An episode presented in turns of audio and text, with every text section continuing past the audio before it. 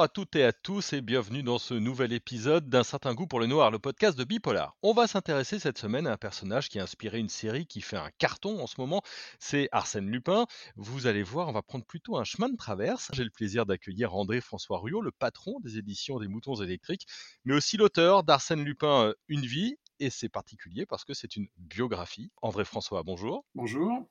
Qu'est-ce qui t'a donné envie d'écrire sur ce personnage de fiction? C'est mes lectures d'enfance, évidemment. Hein. Euh, Lupin euh, fait partie, avec Hercule Poirot et Sherlock Holmes, des grands personnages, des grandes figures mythiques de la littérature policière que j'ai découvert quand j'étais môme. Et puis, bien des années plus tard, euh, un ami écrivain, Xavier Moméjean, a suggéré qu'on écrive ensemble une biographie de Sherlock Holmes, car ça, c'est un espèce de jeu littéraire qui existe dans les pays anglo-saxons, aux États-Unis en particulier, euh, qui consiste à écrire euh, la biographie de Sherlock Holmes comme s'il avait existé. Et donc, on a donc écrit Sherlock Holmes Une vie. Et puis, dans la foulée, euh, on a écrit Hercule Poirot Une vie. Et puis, entre-temps, j'avais déjà travaillé plusieurs fois sur le personnage de Arsène Lupin. Et j'ai donc effectué le même travail, une biographie de Lupin.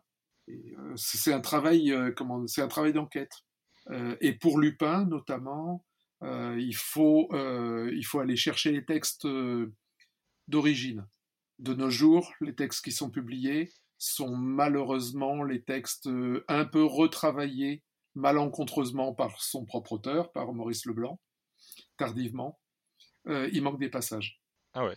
Et il faut aller chercher certaines éditions spécifiques et anciennes de Maurice Leblanc pour trouver les passages qui manquent. Et c'est super intéressant de mon point de vue de biographe parce que dans certains des passages qui manquent, ben, il y a des éléments de, de, réponse. Euh, par exemple, euh, comment se finit tel ou tel mariage d'Arsène Lupin? Ben non, c'est pas une énigme, c'est écrit en noir sur blanc dans certaines éditions. Ouais, parce que la particularité, c'est qu'il a laissé pas mal d'indices biographiques de son personnage. Ben, il, fait il faisait semblant, euh, Leblanc, d'être un copain de Lupin, donc de le connaître lui-même, d'être son biographe, euh, donc de manière beaucoup plus, enfin, il a joué ce jeu de la, de la biographie fictionnelle finalement encore plus fortement que Christie sur Poirot ou que Doyle sur, euh, Holmes.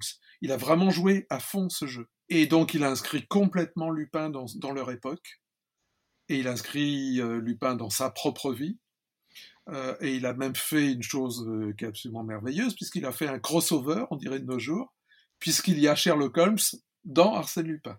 je, voulais t'en reparler, c'est une question qui va venir, mais, mais pour commencer, donc première apparition en papier en 1905, mais le, personnage, la date de naissance, c'est 1874. Qu'est-ce qu'on sait sur sa jeunesse et sa formation? On sait euh, qui est son père, plus ou moins, qui apparemment était un petit escroc, son père disparaît de sa vie euh, assez rapidement. Euh, on connaît par contre sa mère, on sait comment il a été élevé plus ou moins. Enfant pauvre d'une femme séparée, il y a une nouvelle de Leblanc euh, qui, en parle, et où le, l'enfant Arsène, d'ailleurs, vole une pierre de diamant à la famille qui les héberge. C'est une enfance très partagée, à la fois entre cette, cette pauvreté et puis le fait que par sa mère, par son père, c'est un prolo, on dirait, c'est Arsène Lupin, par sa mère, c'est un aristo. C'est euh, et, c'est Raoul, et euh, il a une particule, euh, enfin par sa mère, il, aurait une particule, et dès, son enfance, il y a le, côté, le côté double du personnage de Arsène Raoul, l'homme du peuple et l'aristocrate. Et puis, il bah, y, a un roman euh, euh, sur euh, Arsène à ses débuts de, voleur, ses premiers amours avec la Cagliostro. on a vraiment pas mal d'éléments biographiques dans les, dans les textes. Je, reviens sur ce personnage qui l'initie véritablement au cambriolage. il apprend à devenir cambrioleur avec elle. Il sauve fortuitement euh, cette jeune femme, la Cagliostro. Il tombe amoureux d'elle. Euh, en fait, c'est une aventurière. c'est une voleuse. Elle est à la tête d'un gang de cambrioleurs et elle les dirige depuis une péniche. Et, le jeune Arsène, qui a une vingtaine d'années, va vivre avec la Cagliostro une, une affaire de cœur mouvementée. Et effectivement, c'est elle qui va l'initier euh, au côté illicite de la vie, au cambriolage, au monde du crime. Et, est-ce qu'on sait qu'il va l'initier un petit peu à la, non-violence, hein, qui est une des caractéristiques euh, du personnage, le gentleman cambrioleur? Il y, a quelques, quelques éléments qui pointent vers son père. Mmh on ne sait pas quand, quand, ça par contre, on ne sait pas quand est-ce que son père disparaît, mais il semblerait qu'en fait, le père n'ait pas totalement disparu de la vie du jeune Arsène et qu'il lui a appris à se battre de manière euh, enfin une sorte, il n'y a pas encore les arts martiaux à l'époque, mais l'équivalent. Euh, la savate en particulier, qui est un, combat de rue, euh, une forme de boxe. Donc il se peut que ça soit son père. et puis de toute façon, bah, c'est un, un, jeune homme très exalté, qui a de grands principes et qui est toujours tiraillé entre les grands principes et une espèce de conception aristocratique euh, pas mal fantasmé de sa part. Et puis, euh, et puis son côté populaire, euh, la savate, c'est vraiment un, sport et, de combat typiquement du, peuple, typique du peuple français. Ouais, et puis j'ai vu formation aux beaux-arts, acteur, professeur de lutte japonaise. Il, a un peu, il a un peu tous les talents. bah oui, c'est rigolo, effectivement. Et donc, effectivement, ça le conduit à faire des vrais arts martiaux. Euh, en cela, il est comme Sherlock Holmes, que Sherlock Holmes aussi va être initié et devenir euh, euh, un spécialiste des premiers arts martiaux connus en Europe à l'époque. Mmh évidemment, Lupin, c'est après Holmes, donc Lupin, c'est une première forme d'arts martiaux réinventée par un Anglais, alors que Lupin va faire des vrais arts martiaux japonais. et il va, oui, il va, il fait un peu de tout, il se cherche, euh, il veut prendre un peu d'assaut euh, la capitale parisienne, et, euh, entre autres acteurs, etc.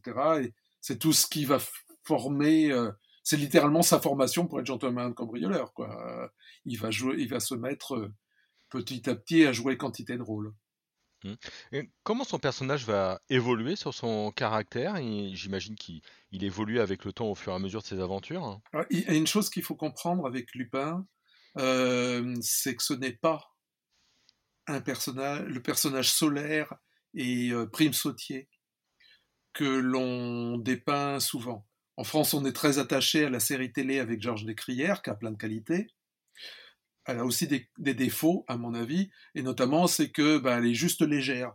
Euh, Descrières, c'est le, personnage, c'est le dandy, euh, très léger et très positif. En vérité, euh, Arsène Lupin, il n'est pas seulement euh, tiraillé entre deux, entre deux mondes, les prolos et les aristos, il est carrément bipolaire, il fait souvent des dépressions, et il a un côté, alors oui, il a un côté prime sautier et très idéaliste, qui est, super intéressant, il a aussi, et c'est très intéressant, un côté extrêmement noir.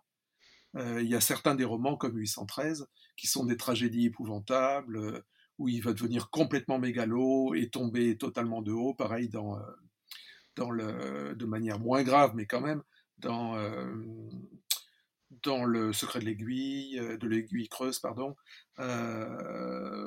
voilà, il y a. C'est très intéressant parce qu'il n'est pas simple comme personnage. Et pour reparler de série télé, une série télé que, que, que j'apprécie particulièrement, c'est le 813 avec euh, euh, Jean-Claude Brialy.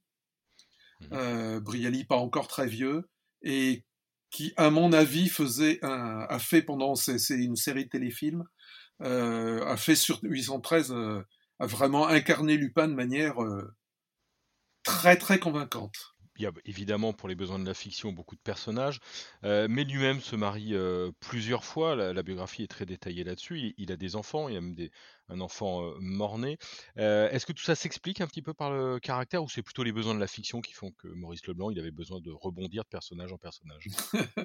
Ah, Oui, bien entendu, c'est de la fiction populaire, hein, donc il y a besoin qu'il se renouvelle continuellement, qu'il réinvente des choses cependant, il y a une chose que je trouve assez fascinante. Si on replace Maurice Leblanc lui-même dans la société parisienne de son époque, lui-même à l'époque est, est, un dandy, et la société parisienne, les, gens de lettres et de théâtre, euh, faut pas qu'on s'imagine qu'ils sont euh, tenus aux normes morales qui euh, peuvent avoir été celles d'avant et d'après eux. Mmh euh, ils sont très libertins et fort portés sur la bisexualité en vérité. Euh, alors, je ne dis pas que, que, que, Boris Leblanc était bisexuel. Hein. Euh, sa sœur, en revanche, était, euh, était lesbienne. C'était une actrice célèbre, Georgette Leblanc.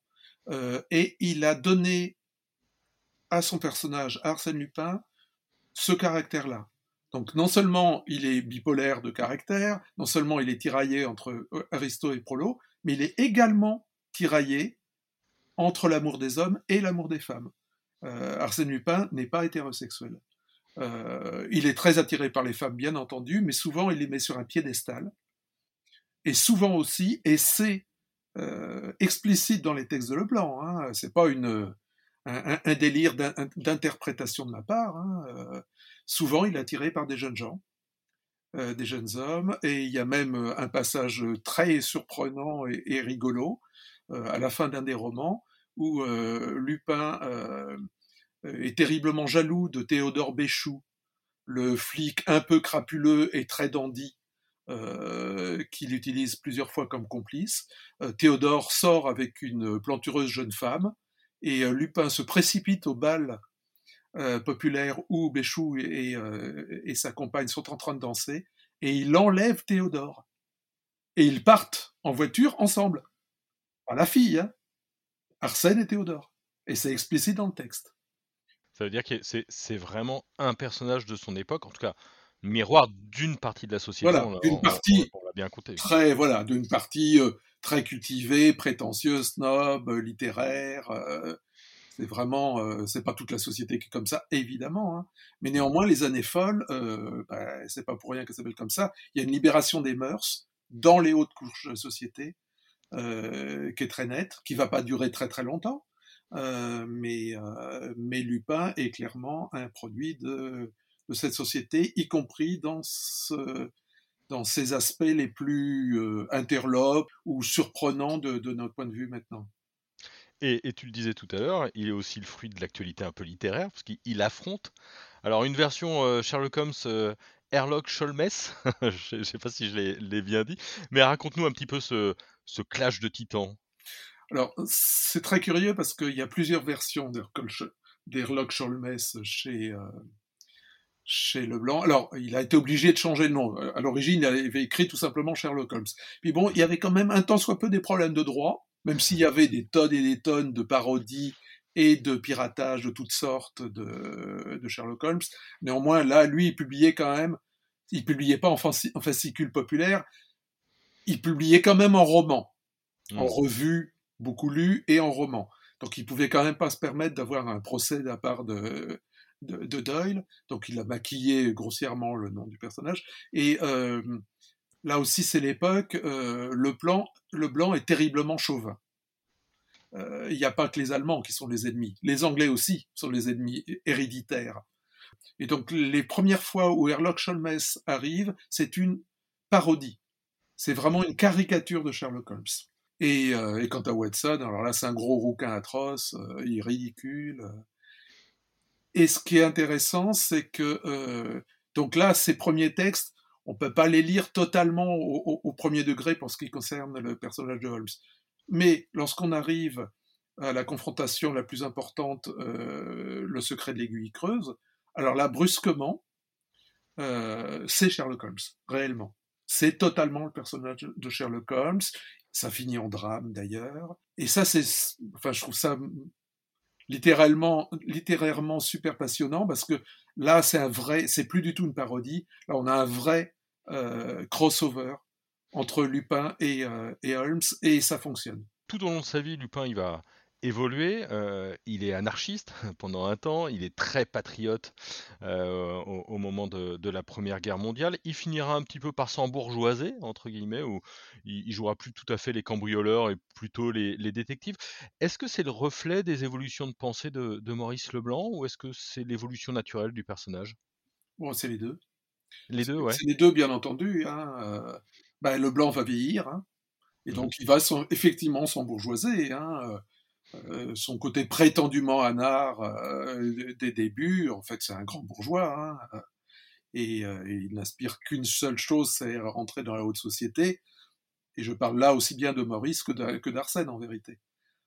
c'est, ils ont, des, ils ont de, nombreuses ressemblances, tous les deux. et, et le, Lupin de, de, la fin de la vie de Lupin, effectivement, va d'ailleurs encore une fois se marier. Euh, il y a tout le temps cette euh, tentation du mariage chez Lupin alors que ça tient jamais. Euh, il est bien trop le volage et vraisemblablement bien trop bien trop infidèle. il, se, il se lasse vite, quoi. Il est, il est complètement instable comme personnage. mais à la fin de sa vie, oui, c'est c'est beaucoup plus, il est beaucoup plus bourgeois que que, que rebelle. Toi, tu as travaillé sur Sherlock Holmes, sur Hercule Poirot, sur Arsène Lupin. Est-ce qu'ils ont des, points communs, euh, ces personnages? Bah, Leur point commun, de mon point de vue de biographe, c'est le fait qu'on puisse faire leur biographie. C'est-à-dire qu'ils sont réels. Ils sont remarquablement de leur époque. Euh, même Maigret, qui est un personnage fabuleux, Maigret, c'est super difficile d'écrire sa biographie peut-être même impossible, euh, en vérité, parce qu'en fait, il y a trois ou quatre Maigret. Euh, Simenon a, réinventé son personnage à chaque nouvelle euh, tranche d'édition, en quelque sorte. même le prénom de la femme de Maigret change, et puis l'époque de, son départ en retraite change. Enfin voilà, c'est pas évident du tout. Puis il n'est pas question de la deuxième guerre mondiale chez, chez Simenon, donc c'est pas évident du tout même si c'est un personnage fascinant et que j'adore, de faire euh, une biographie véritablement cohérente de, Jules Maigret. Euh, alors que, même si on, certains l'ont fait, Jacques Baudou l'a fait, euh, et ça, on, arrive à la faire fonctionner, hein. mais, mais elle est de manière plus disparate et moins fidèle au texte. Alors que sur, sur Holmes et Lupin et Poirot, euh, véritablement. Les auteurs savaient ce qu'ils faisaient en fait. Et, euh, ça fonctionne remarquablement bien.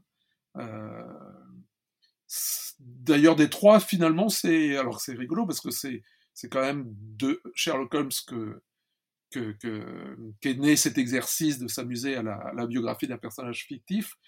Finalement, des trois, c'est sur Holmes que ça tient le moins bien parce que Holmes, c'est quand même un personnage vraiment de fiction populaire. Euh, il y a des tas de choses qui sont gravement tirées par les cheveux tout de même. Euh, euh, Lupin est déjà finalement plus réaliste. Quant à Poirot, il est totalement réaliste et, et j'ai vraiment personnellement l'impression qu'Hercule Poirot a existé. Il y a la série qui cartonne là avec euh, Omar Sy, donc sur, euh, sur Netflix. Euh, preuve que notre attirance pour Arsène Lupin est toujours, est toujours vivante. Comment tu l'expliques ça? Comment comment ça se fait qu'il soit toujours aussi populaire? Parce que c'est c'est plus notre époque, c'est plus notre actualité. c'est un personnage de son temps. Qu'est-ce qui nous fascine encore dans ce personnage de Lupin? Bah, Ce qui est intéressant dans la série avec Omar Sy, c'est ses prémices. C'est pas une série d'Arsène Lupin. Oui. Une série sur quelqu'un qui s'inspire de Lupin. Et ça, je trouve ça vraiment très très malin. Euh, et euh, ben, Lupin et Holmes, c'est des archétypes. C'est pour ça que ça nous, ça, nous sidère toujours, ça nous passionne toujours. Il y a eu la série Sherlock euh, avec Umberbatch, il y a la série Lupin avec Omar Sy. ils sont d'actualité parce que c'est véritablement des vrais archétypes. C'est vraiment ces personnages sont fascinants parce que ils sont, c'est vraiment des légendes. Je disais au tout début que euh, euh, c'est des grands mythes littéraires. C'est exactement ça. C'est vraiment euh, des mythes fondateurs de, de, de, de notre littérature, donc ils, répondent à notre psyché et ils répondent y compris à ce que nous sommes maintenant. Et donc ce mythe du gentleman cambrioleur, euh, aussi tiré par les cheveux peut-il être, euh, eh ben il nous inspire. Et il nous inspire tellement qu'il y a eu des vrais cambrioleurs qui ont essayé d'être des gentlemen cambrioleurs, qui ont essayé en imitant Arsène Lupin ou avant l'invention d'Arsène Lupin. C'est-à-dire que avant Lupin, l'archétype du gentleman cambrioleur existe déjà et même il s'incarne déjà dans la réalité. Ça, c'est fascinant. Alors qu'évidemment, il n'y a pas de détective privé à la Holmes dans la réalité. Lupin, lui, il a existé au moins trois fois en quelque sorte dans la réalité. Ah, c'est rigolo, comme quoi. Eh ben, c'est parfait. Eh ben, si on veut en savoir plus, évidemment, on va conseiller euh, donc euh, vivement de lire Arsène Lupin, euh, Une vie, donc publié dans la collection Helios chez les Moutons électriques avec toi, André-François Ruyot. on vous remercie tous et toutes de nous avoir écoutés. À la semaine prochaine. N'oubliez pas de partager, de liker, de parler de ce podcast. Vous êtes de plus en plus nombreux à l'écouter. Bonne semaine à tous.